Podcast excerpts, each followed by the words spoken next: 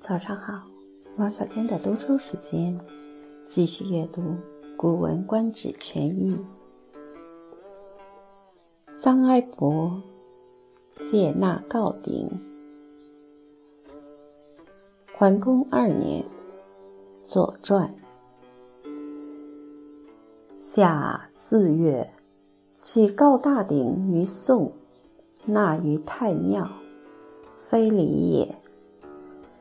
臧哀伯谏曰：“君仁者，将昭德色为，以灵照百官。犹惧或失之，故诏令德以示子孙。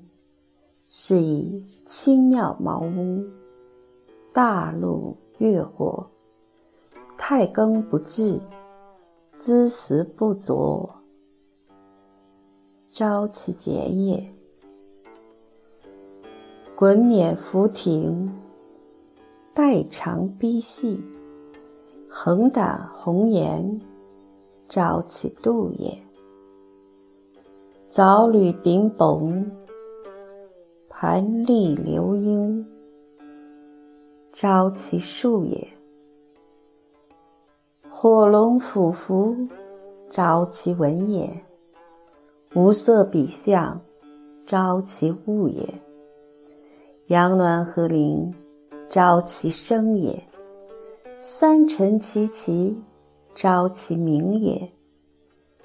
夫德简而有度，登降有数，文物以纪之，声名以发之，以灵照百官。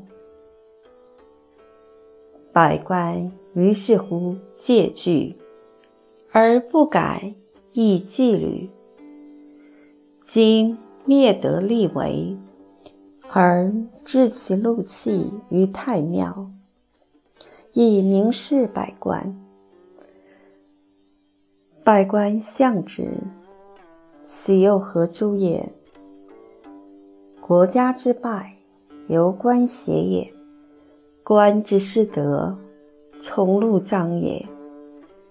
告鼎在庙，张孰甚也？武王克商，迁九鼎于洛邑。义士犹或非之，而况将昭为乱之禄器于太庙，其若之何？公不听。周内史闻之，曰。臧孙达其有后于鲁乎？君为不忘见之以德。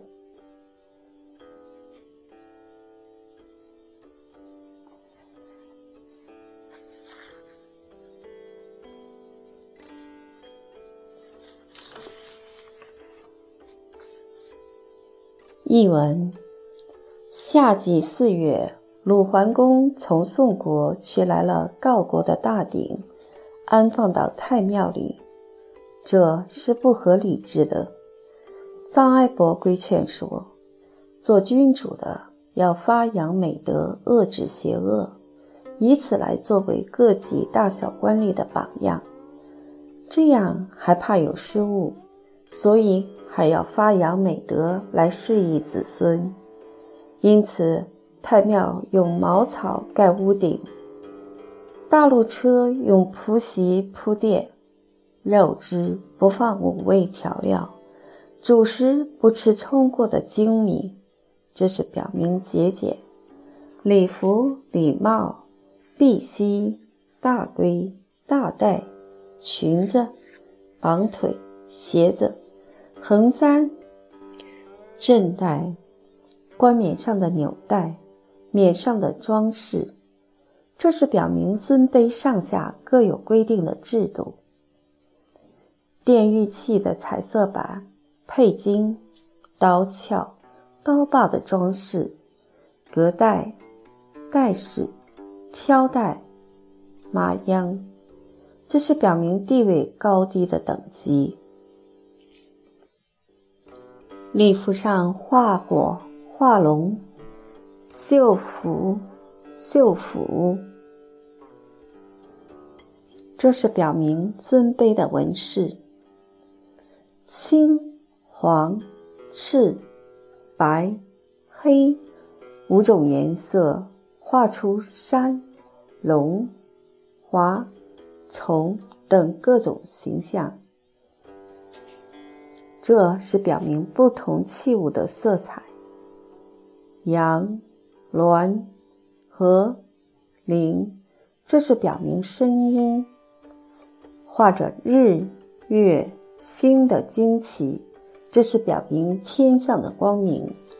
道德是讲节俭，并有法度，上下尊卑有等级规定，要用不同的纹饰、色彩来表现它，用不同的声音、明亮来显露它，用这些来给各级大小官吏看，各级大小官吏。才会有所警惕和畏惧，不敢违反纪律。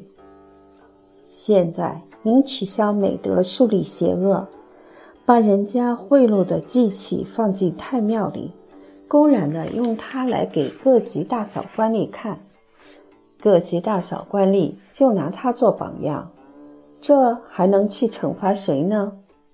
国家的衰败是由于官吏的邪恶。官吏的丧失美德，是由于受宠而贿赂公行。告鼎安放在太庙里，还有什么比这更严重的公开受贿吗？从前周武王战胜商朝，把九鼎迁到王城，忠义之士还认为他不对，更何况。把表示邪恶乱纪的接受贿赂的祭器公开放在太庙里，这又该怎么办？